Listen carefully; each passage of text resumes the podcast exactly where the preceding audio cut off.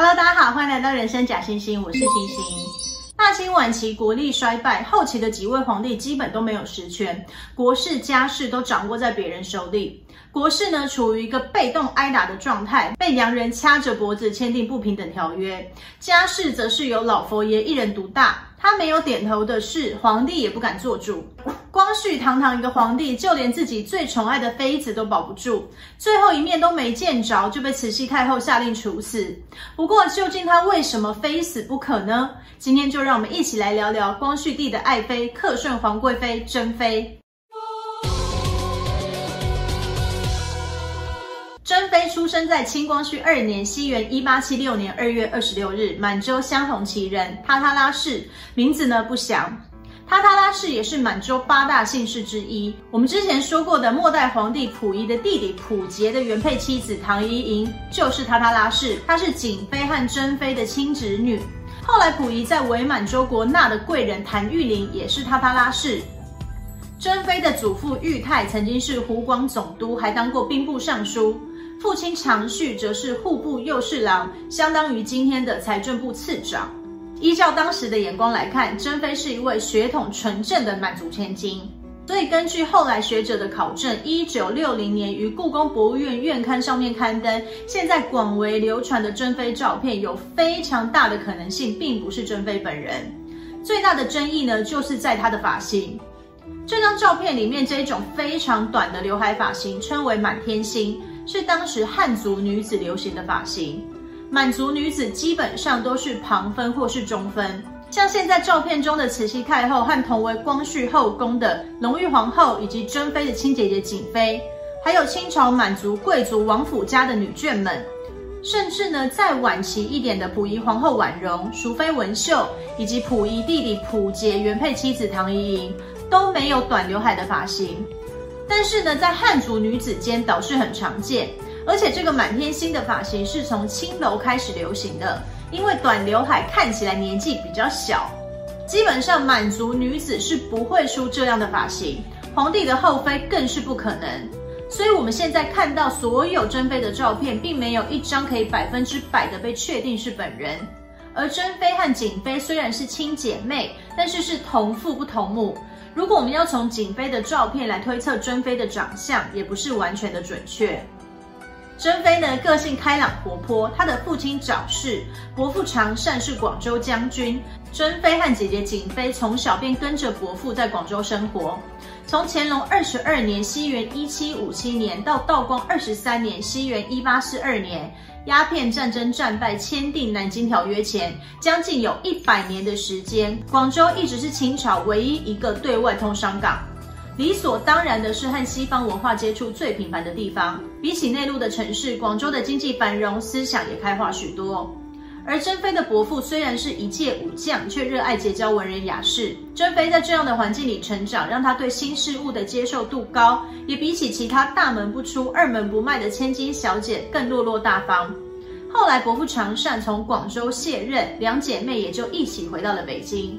回到北京后，思想开明的常善请来他在广州就结识的好友举人文廷式来教导两姐妹读书。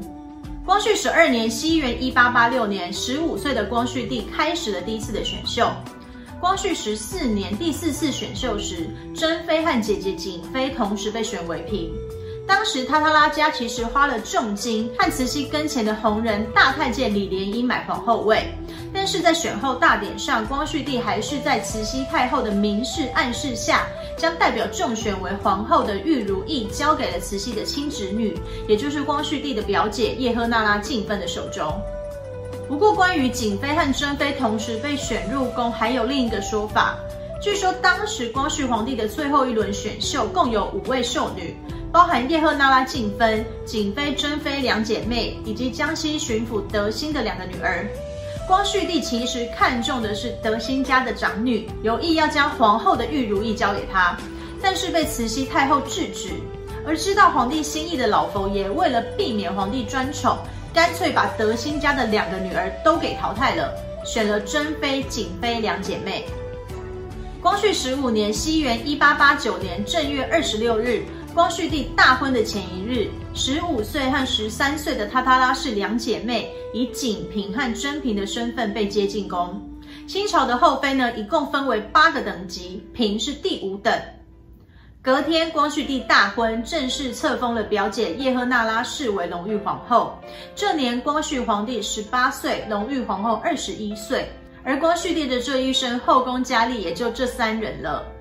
后来的故事大家也都知道了。光绪皇帝在他少得可怜的后妃中，最宠爱的就是珍妃。其实，隆裕皇后因为是慈禧亲弟弟的女儿，从小也常和母亲一同进宫，跟光绪皇帝算是青梅竹马。没有什么玩伴的光绪，小时候和隆裕的关系是很不错的。但是对光绪皇帝来说，隆裕是他的表姐，是亲情之爱，不是男女之情。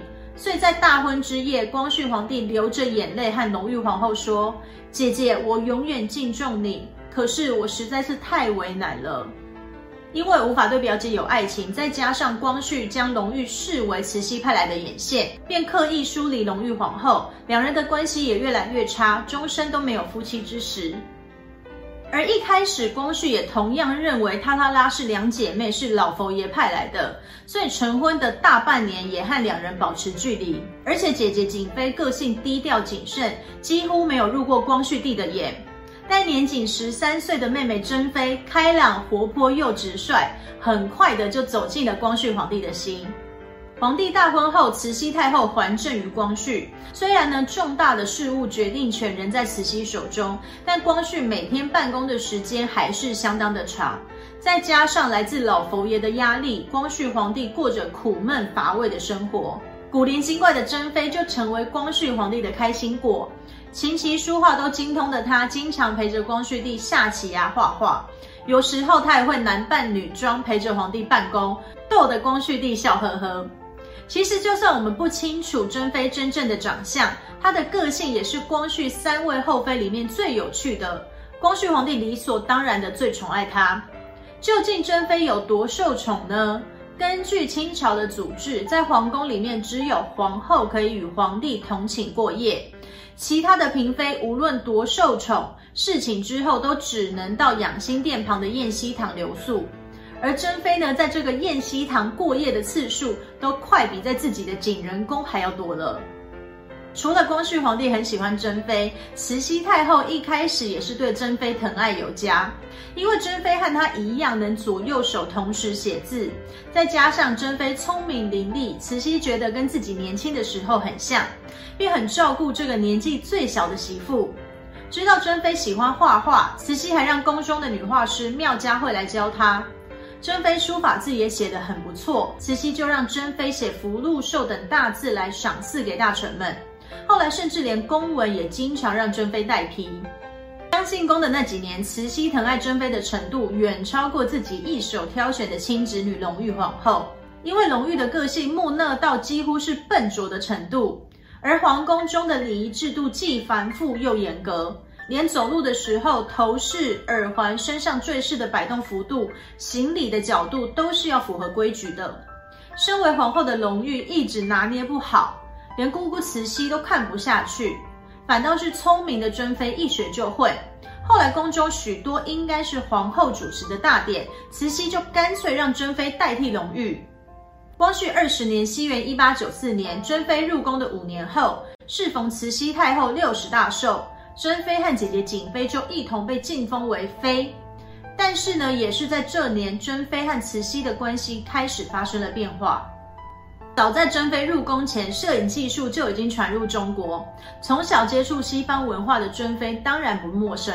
深宫的生活久了，难免无聊。珍妃就托人买来全套的摄影器材，让太监为她和光绪皇帝拍照。而恃宠而骄的珍妃，男扮女装好玩也就罢了，后来他竟然连皇帝的龙袍都拿来披着拍照。这事呢，一下传到慈禧的耳中。当时的照相机被认为是会摄人魂魄的西洋邪物，是皇宫的违禁品。慈禧太后便责罚珍妃掌嘴。并且销毁照相机，但是珍妃并没有就此停手，她后来还命她宫中一名姓戴的太监到东华门外开了一间照相馆，又被慈禧知道后，代姓太监被处死，照相馆则被查封。但是此事呢，慈禧只是想要给被宠坏的珍妃一点教训，让她在宫中安分一点。真正惹怒老佛爷的事，是我们现在要说的这件事。珍妃一入宫就被册封为嫔位，而嫔位以上的后妃俸禄已经很不错了。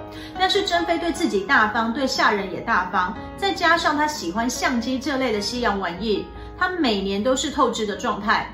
嫔位一年的俸禄是白银二百两，后来进封的妃位是三百两，但是根据记载，珍妃每年的花费大约是六七百两。无法节流，珍妃只好想办法开源。其中一个收入来源就是刚才提到的照相馆，但是那只是不无小补。珍妃最重要的业外收入是来自捐纳，白话文的意思就是卖官。在清朝呢，卖官并不违法，尤其是到了满清晚期，战争频繁，需要大量的金元。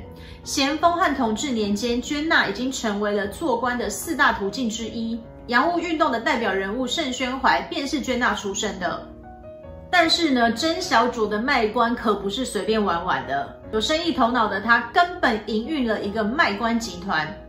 他先遣人收买奏事处的太监，打听有什么官缺，然后再将消息告诉堂兄志从，让他在宫外寻找买家。价钱谈妥之后，珍妃就会适时的在光绪皇帝面前美言几句。据记载，珍妃收了一位名叫鲁伯阳的富豪四万金，卖给他上海道台一职，相当于今天的上海市长。我们要知道，在鸦片战争后，上海开埠，短短时间内，上海就成为了经贸成长最快速的城市。由此可见，珍妃卖的可不是一般的闲缺，是人人争抢的大肥缺。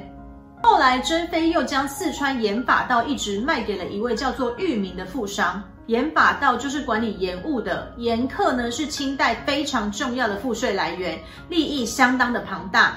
这种级别的官员在赴任前都会照例进宫来谢恩。结果，光绪皇帝发现这个即将就任的四川盐法道不仅是一个大草包，盐务完全一窍不通，甚至没认识几个大字。但是光绪大概知道裕民的官位是怎么来的，所以只是当场免去他的职务，也没有追究。不过纸包不住火，珍妃卖官一事终究还是让慈禧太后知道了，甚至还在珍妃的宫中搜出一本卖官的账本。虽然说清朝卖官并不犯法，但是后妃卖官就是干政，是宫中的大忌。而且慈禧训斥珍妃时，珍妃还回嘴。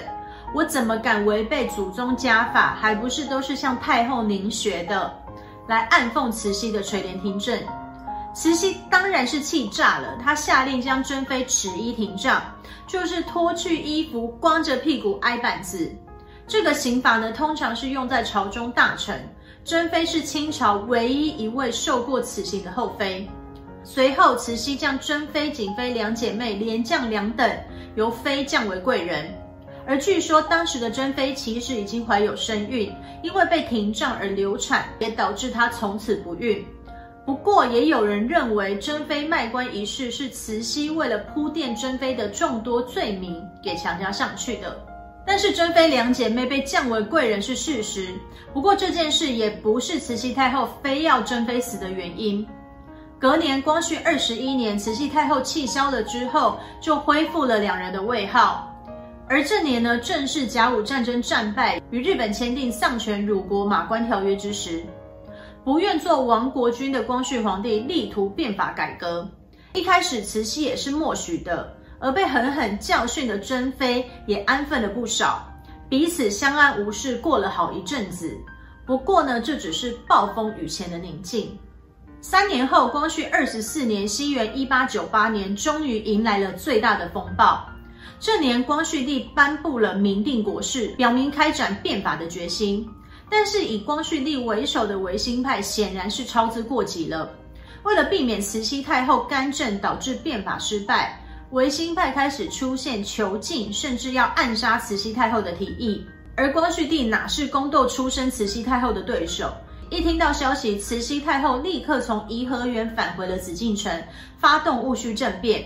将光绪幽禁于三面环水的南海瀛台，并且处死了六位维新派主要的策划者，重新训政。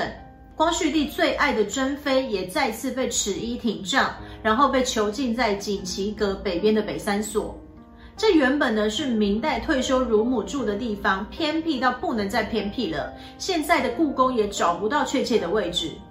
珍妃呢在被囚禁的期间，屋门是反锁的，只留下了一扇窗户来递送食物啊，还有生活用品，跟下人吃一样的饭，而且一天只能上一次厕所。逢年过节，老太监会代替慈禧来训斥珍妃。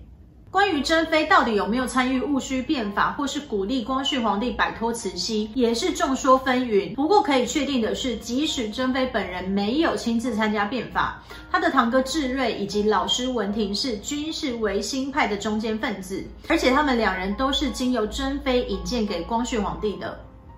一九零零年，光绪二十六年，八国联军进犯北京，慈禧太后匆忙西逃前，命人将珍妃带出。